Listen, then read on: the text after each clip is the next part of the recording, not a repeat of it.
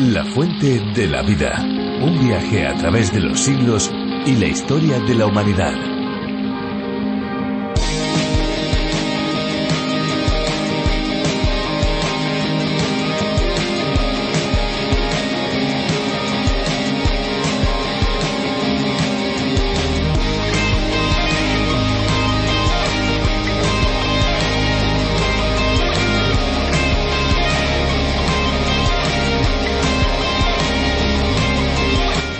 El agua y el concentrado de rosas, tanto la damascena como la centifolia, se usan en aromaterapia por su efecto relajante, facilitando el sueño y aliviando la tensión. De ahí que también se use como parte de muchos masajes. De igual manera, el agua de rosas no solo ejerce un poder especial al rostro, sino que también puede ser un perfecto tratamiento capilar. Un vaso de este preparado, tras el champú, como acondicionador final en el enjuague, aporta brillo e hidratación.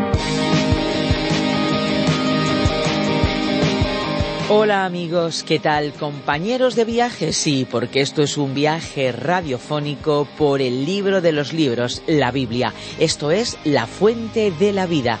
Esperanza Suárez es quien les habla y junto con Fernando Díaz Sarmiento y todo el equipo que hace posible este espacio, les damos una cordialísima bienvenida. La Fuente de la Vida pretende ser un espacio cercano, tan cercano que les sentimos aquí, al lado nuestro. Tenemos unos teléfonos habilitados que les daremos al finalizar el espacio para que se puedan poner en contacto con nosotros. Estamos atentos a los comentarios y a las sugerencias que ustedes nos puedan hacer desde todos los países donde nos escuchan.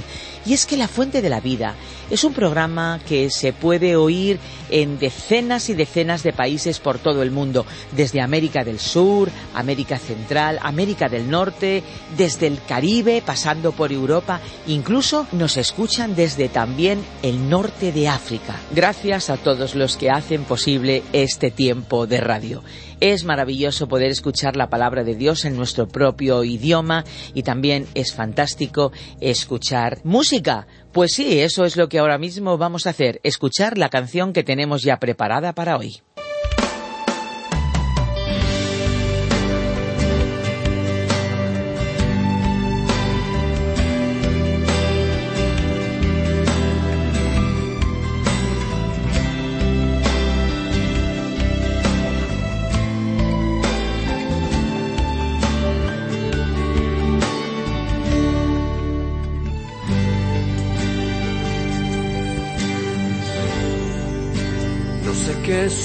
Sucedió que de pronto me llegó el amor.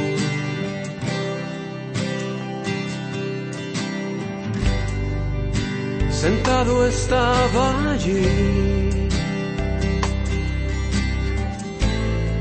Cuando entraste a mi corazón, Señor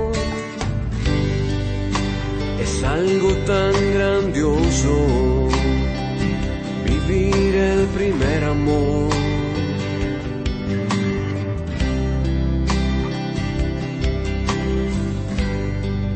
No me puedo imaginar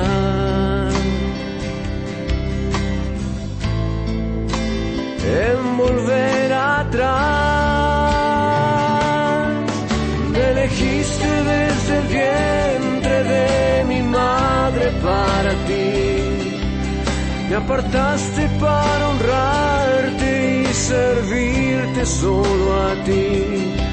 Me regalaste esta gran salvación y la promesa de tu amor. Por eso enamorado estoy de ti, Señor.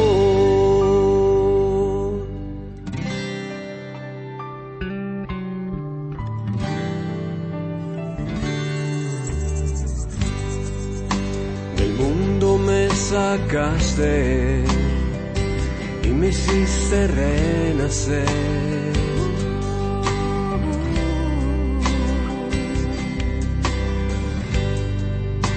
Limpiaste de mi corazón la malicia y el rencor.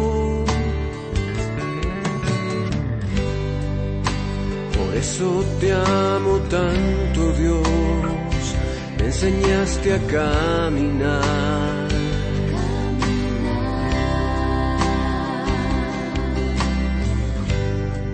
A ver la vida con amor. A predicar sobre tu salvación. Me elegiste desde el vientre de mi madre para ti. Me apartaste para honrarte y servirte solo a ti.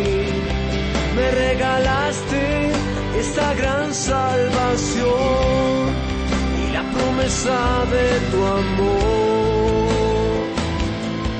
Por eso enamorado estoy de ti. Me elegiste desde el vientre de mi madre para ti. Me apartaste para honrarte y servirte solo a ti. Me regalaste esta gran salvación y la promesa de tu amor. Por eso enamorado estoy En todo el mundo podemos encontrar diferentes tipos de lugares que han servido de refugio y de hogar para muchas personas. Claro, lo más habitual es vivir en una construcción formada por paredes y un tejado, fabricados de ladrillo, de madera o de otros materiales típicos de la construcción. Otros, sin embargo, han encontrado un lugar donde habitar como pueden ser cuevas de piedra, iglús de hielo o cabañas de paja. Ahora bien, ¿se imagina usted pasar algunas noches dentro de un animal vivo? Pues nos vamos al capítulo 2 del libro de Jonás, donde conoceremos las palabras de este profeta oidizo a Dios mientras se encontraba en el interior de este gran pez, nada más y nada menos en medio del mar, en medio de un gran pez. Palabras eh, profundas. Un relato que, desde luego, no es solo historia, sino que trae grandes enseñanzas para nosotros en el momento actual. Así pues, vamos a dar lugar a la reflexión de hoy, que por otra parte estamos seguros que no tendrá desperdicio alguno, pero eso sí, antes tomen nota de nuestro número de WhatsApp, donde pueden dejarnos sus mensajes de voz o sus mensajes de texto. Si tienen preguntas o alguna inquietud espiritual, o simplemente si quieren saludarnos, pueden utilizar esta vía inmediata de contacto 601 20 32 65. ¿Anotaron? 601 20 32 65. Vamos a escuchar lo que pasó en ese pez. La fuente de la vida. Nuestro estudio bíblico de hoy se encuentra en el capítulo 2 del libro de Jonás, desde el versículo 1 hasta el 6. Estimado oyente, continuamos hoy avanzando en nuestro estudio por el libro de Jonás. Vamos a efectuar un breve repaso retrocediendo al principio del capítulo 2. El programa de viaje para el capítulo 2 nos informa que Jonás iba a dejar el pez, que su destino era la ciudad de Nínive y que llegaría a tierra firme. Sin embargo, en primer lugar, queremos examinar la experiencia que este hombre tuvo dentro del pez. Leamos entonces el versículo 1 de este segundo capítulo del libro de Jonás para intentar responder a la siguiente pregunta. ¿Cuándo oró Jonás? Entonces oró Jonás al Señor su Dios desde el vientre del pez. Ahora, refiriéndose al punto de vista del profesor Magui, alguien podría decir, pero ustedes creen que Jonás estaba muerto dentro del pez y que Dios lo levantó de entre los muertos. Pero aquí dice que Jonás oró al Señor Dios desde el vientre del pez. Esto es cierto, pero nuestra pregunta es ¿cuándo pronunció Jonás esta oración? ¿Pronunció esta oración al principio, cuando acababa de entrar en el pez? ¿O quizás cuando se encontró allí dentro consciente de la situación precaria en la que se encontraba y entonces expresó esta oración a Dios para que Él le contestara? Decidió pensar en la forma en que presentaría su oración a Dios durante dos días, con la idea de que al llegar al tercer día la expresaría a Dios. Dice el profesor Magui que si Jonás actuó en esta forma, entonces su interpretación estaría completamente equivocada. Pero añade que si conocemos algo en la naturaleza humana, diremos que Jonás no esperó demasiado tiempo para pronunciar esta oración. Cuando este hombre se encontró en esta condición desesperada, podemos estar seguros de una cosa, que él comenzó a orar a Dios inmediatamente. En realidad podríamos imaginar que quizás hasta oró cuando se estaba deslizando por el interior del pez hasta su estómago. Cuando las personas están viviendo momentos de crisis no expresan una oración preparada. Cuando llega la crisis se dirigen inmediatamente al grano. Así fue que, como imaginamos antes, posiblemente Jonás hiciera esta oración mientras bajaba desde la boca del pez hasta llegar al estómago del mismo. También creemos que en su oración dijo más cosas que las que se expresan en el relato bíblico. Quizás lo que tenemos de esa oración fue una versión resumida. Algunos colocan mucho énfasis sobre el término temporal entonces en el versículo 1 que dice Entonces oró Jonás al Señor su Dios desde el vientre del pez. Dan por sentado que después de haber estado dentro del pez durante tres días y tres noches, entonces oró. Pero esto no es lo que significa este término en este contexto. Es una de las características del idioma hebreo presentar el relato completo de un hecho y después regresar a enfatizar un detalle importante. Esta misma técnica fue utilizada en el libro del Génesis en el relato de la creación. Allí se presentó el relato de los seis días de creación y después Dios retrocedió en la narración para ofrecer un informe detallado de la creación del hombre, añadiendo detalles. Intentar construir una suposición sobre el término entonces sería erróneo. Lo que simplemente se dijo aquí fue que Jonás se disponía a presentarnos la historia en detalle, es decir, lo que sucedió realmente dentro del pez. Leamos ahora el versículo 2 de este segundo capítulo de Jonás, que da comienzo a un párrafo que hemos titulado La oración de Jonás. Y dijo Jonás, Invoqué en mi angustia al Señor y él me oyó. Desde el seno del Seol clamé, y mi voz oíste. En primer lugar, destacamos que Jonás dejó constancia de que el Señor escuchó su oración. Dice aquí, desde el seno del Seol clamé. Esta es una traducción correcta de la palabra hebrea original, a veces Seol en la Biblia se traduce sepulcro y en otros lugares el mundo invisible con referencia a la morada de los muertos. Esta es una palabra que de cualquier forma en que uno la considere tiene que ver con la muerte asociada con el cementerio, y no se puede traducir de otra manera. Por lo tanto, el punto de vista del profesor Magui es que Jonás estaba diciendo que el vientre de aquel pez era su tumba, el sepulcro, refiriéndose al lugar donde se encuentran los muertos. Jonás fue consciente de que iba a morir dentro del pez y de que Dios le oiría y lo resucitaría de los muertos somos conscientes de que algunos no adoptarán este punto de vista del profesor Magui y, por supuesto, las otras opiniones son tan respetables como esta que hemos expuesto. Por ejemplo, la otra opción fue que Dios lo hubiera mantenido con vida todo el tiempo que permaneció en el pez. Y creemos que Dios, con su poder, sin duda podría haberlo preservado con vida en aquel lugar. Aunque la opinión del profesor Magui, como ya hemos expuesto, fue que la Biblia no se refirió a esta posibilidad, él reconoce que la interpretación general y más popular, así como la de la mayoría de los maestros y expositores bíblicos, es que Jonás estuvo con vida durante aquellos tres días y tres noches en el vientre del pez. Resumiendo, diremos que el profesor Magui ha mantenido la opinión de que la pregunta no consiste en preguntarnos si Dios podía o no mantener a Jonás vivo dentro del pez. Por supuesto que podía haberlo hecho. La cuestión realmente es, ¿lo mantuvo Dios con vida? En otras palabras, ¿fue el milagro el mantenerlo con vida o resucitarlo de los muertos? Teniendo en cuenta que este libro ilustra la resurrección, el profesor Magui cree que Dios lo resucitó de los muertos aunque reconoció que esta no era una afirmación dogmática. Entonces, la cuestión aquí no es si un ser humano puede vivir o no dentro de un pez. Ha habido hombres que han sido tragados por un pez o una ballena y han logrado sobrevivir y contar su experiencia. Hay historias notables de casos semejantes. Esto nos lleva a concluir que si usted cree que Jonás permaneció vivo dentro del pez, el milagro no fue tan grande porque otros hombres han tenido la misma experiencia.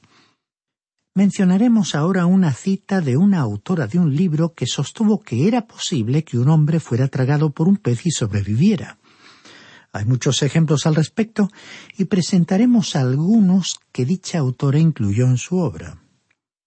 Hay por lo menos dos monstruos marinos que viven en las profundidades del mar que pudieron haber tragado fácilmente a Jonás.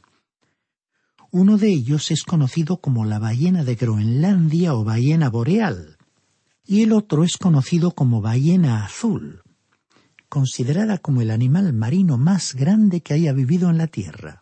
Ninguno de ellos tiene dientes. Tienen barbas o placas córneas que cuelgan hacia abajo desde el techo de la boca y que actúan como una criba que filtra el alimento. Abren su boca para dejar entrar la mayor cantidad de agua posible. La ballena cierra después la boca casi por completo, de modo que fuerza al agua para que salga a través de las barbas, y el alimento queda atrapado en la zona filamentosa. Una vez expulsada el agua, la ballena traga la comida. En una ocasión, en el año 1933, en la localidad de Cape Cod, fue capturada una de estas ballenas. Su boca tenía algo más de tres metros de ancho y podría incluso haber tragado un caballo. Estas ballenas tienen de cuatro a seis compartimentos en sus estómagos, en cualquiera de los cuales podrían permanecer seres humanos.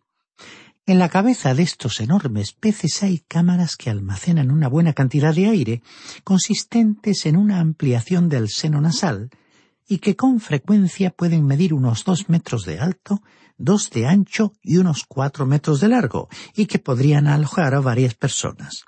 Si la ballena tuviera en su interior un ocupante molesto, que le produjera, por ejemplo, dolores de cabeza, la ballena se desplazaría a la tierra más próxima y se libraría de él tal como en nuestra historia hizo con Jonás.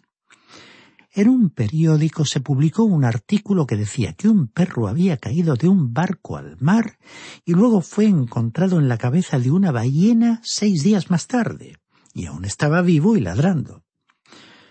Existen más informes en cuanto a las ballenas.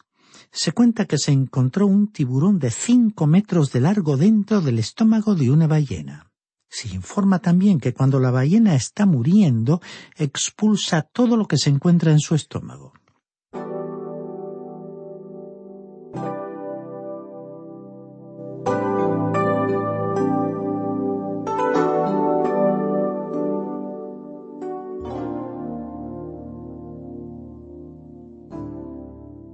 Aquí tenemos otro informe y es de un tal doctor Dixon quien declaró que en un museo de Beirut se encuentra la cabeza de una ballena lo suficientemente grande como para tragarse a un hombre enorme. Hay muchas historias que se relatan de ballenas que se han tragado a un tiburón de grandes dimensiones, a un caballo o a otros animales de gran tamaño. Estos ejemplos nos demuestran que Jonás podría haber sido tragado por una ballena o por uno de estos grandes tiburones pero nos preguntamos si ha habido algún otro hombre aparte de Jonás que haya sido tragado por uno de estos cetáceos y vivió para contar la historia. Bueno, un científico francés escribió de un tal James Barclay en una región cercana a las Islas Malvinas en América del Sur, que cayó al mar y sus compañeros lo dieron por ahogado. Dos días después de haber desaparecido, los marineros atraparon una ballena. Cuando la cortaron, para su sorpresa, encontraron a su amigo vivo, aunque inconsciente, dentro de la ballena. Este hombre sobrevivió a esta experiencia y ha estado disfrutando de muy buena salud después de esa aventura. Hay otro relato que nos cuenta la historia de un marinero inglés que fue tragado por un tiburón ballena. Cuando el barco en que se encontraba trató de arponear uno de estos grandes peces marinos, este hombre cayó al mar y antes de que pudiera ser rescatado, ese tiburón ballena volvió y se lo tragó. Cuarenta y ocho horas después de haber ocurrido ese accidente, el pez fue localizado otra vez y atrapado. Cuando ese tiburón ballena fue abierto por los marineros, encontraron dentro al hombre que estaba inconsciente, pero todavía vivo. Fue llevado inmediatamente a un hospital donde se descubrió que solamente estaba en estado de shock. Y pocas horas después fue dado de alta y salió del hospital sin ningún problema. El relato de esa historia concluye diciendo que este hombre fue presentado como una atracción en un museo de Londres y que había que pagar entrada para poder verlo se le hacía propaganda como el Jonás del siglo XX. En el año 1926 el doctor Rimmer se encontró con este hombre y escribió que su aspecto físico era extraño. Su cuerpo no tenía nada de vello y la totalidad de su piel estaba cubierta por manchas de color amarillo. Ahora, si dos hombres pudieron existir por un tiempo dentro de un monstruo marino como este, ¿No podría un profeta de Dios, bajo su propio cuidado y protección, sobrevivir después de una experiencia de tres días y tres noches? ¿Por qué dudar entonces de la palabra de Dios? Ahora, estos casos demuestran que un hombre puede vivir dentro de un pez, aunque ello pueda quitarle a la experiencia de Jonás su carácter excepcional. Si estos hombres vivieron, entonces Jonás vivió y nos informan que hay incluso más informes de tales experiencias. En ese caso lo que tenemos en el libro de Jonás es el registro de un hecho que no constituyó un verdadero milagro. Sencillamente es el informe de una experiencia singular que tuvo lugar. Por ello, el profesor Magui, autor de estos estudios bíblicos, se inclina por creer que en esta historia el gran milagro fue el hecho de que Dios lo resucitó de los muertos.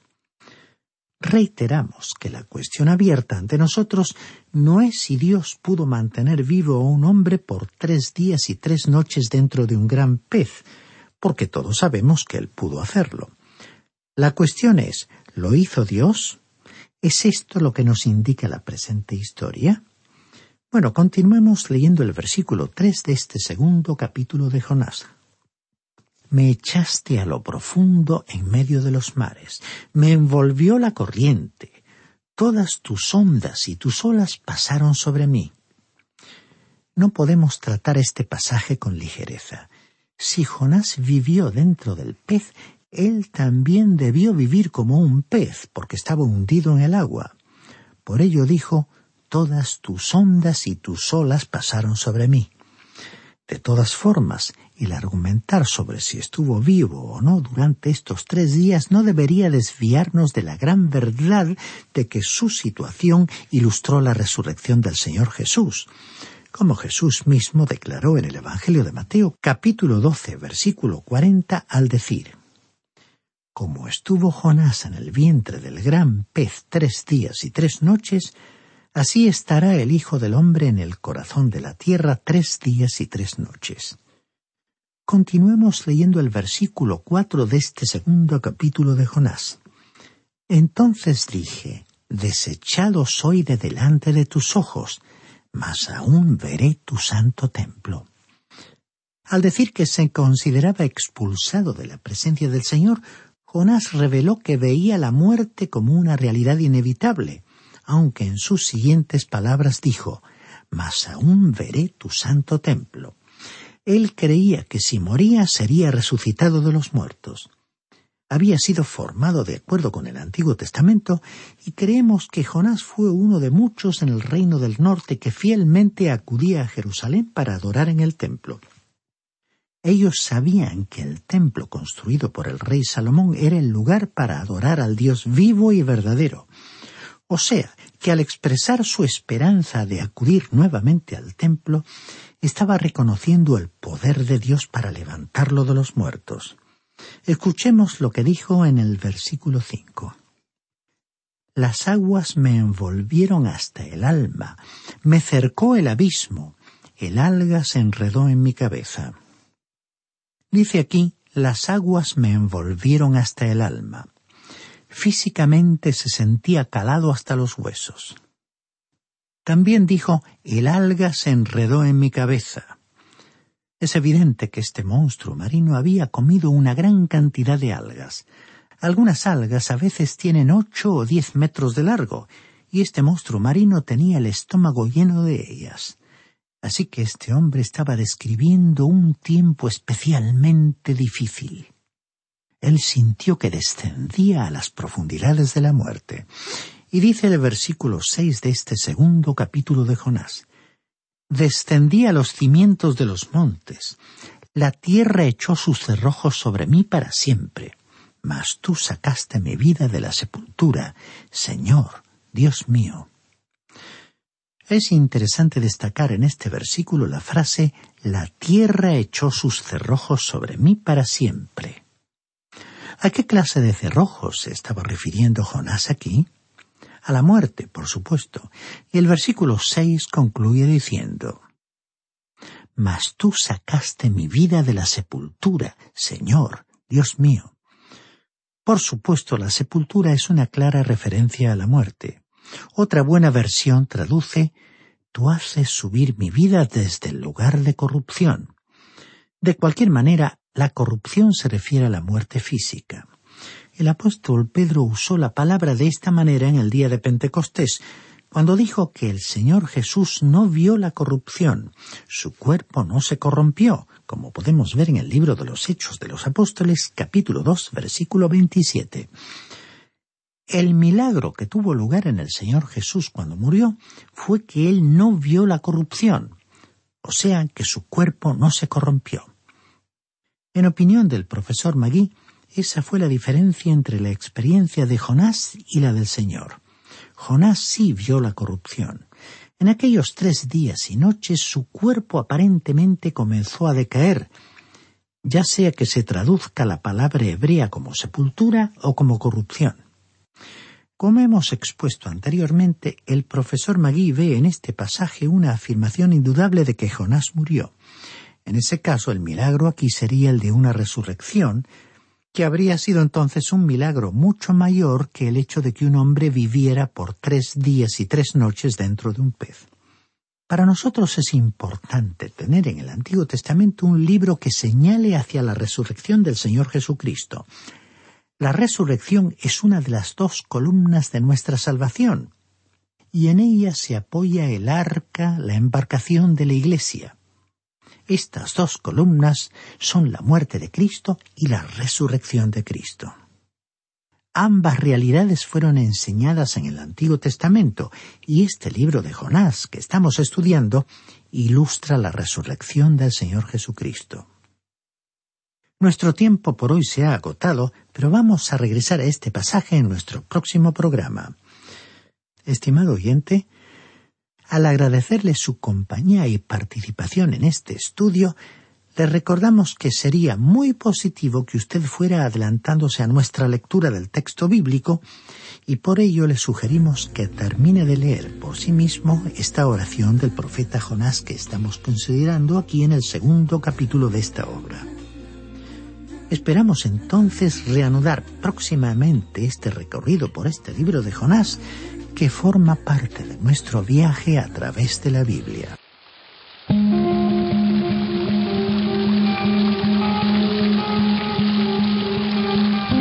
Ya estamos terminando el programa de hoy, pero no podemos irnos sin recordar que los programas están disponibles en lafuentedelavida.com y también en la aplicación La Fuente de la Vida que se puede encontrar con el nombre A través de la Biblia. Si desean contactar con nosotros, nuestros números son el 91 422 0524 y el 601 20 32 65. Y si nos llaman desde fuera de España, deben pulsar el prefijo más 34. Si quieren enviarnos un email con sus dudas, preguntas, sus sugerencias, sus inquietudes, lo que ustedes quieran decirnos, lo pueden hacer en info. Recuerden, info arroba radioencuentro.net. Y ahora sí que ya, sí que nos vamos, ya cerramos nuestros micrófonos.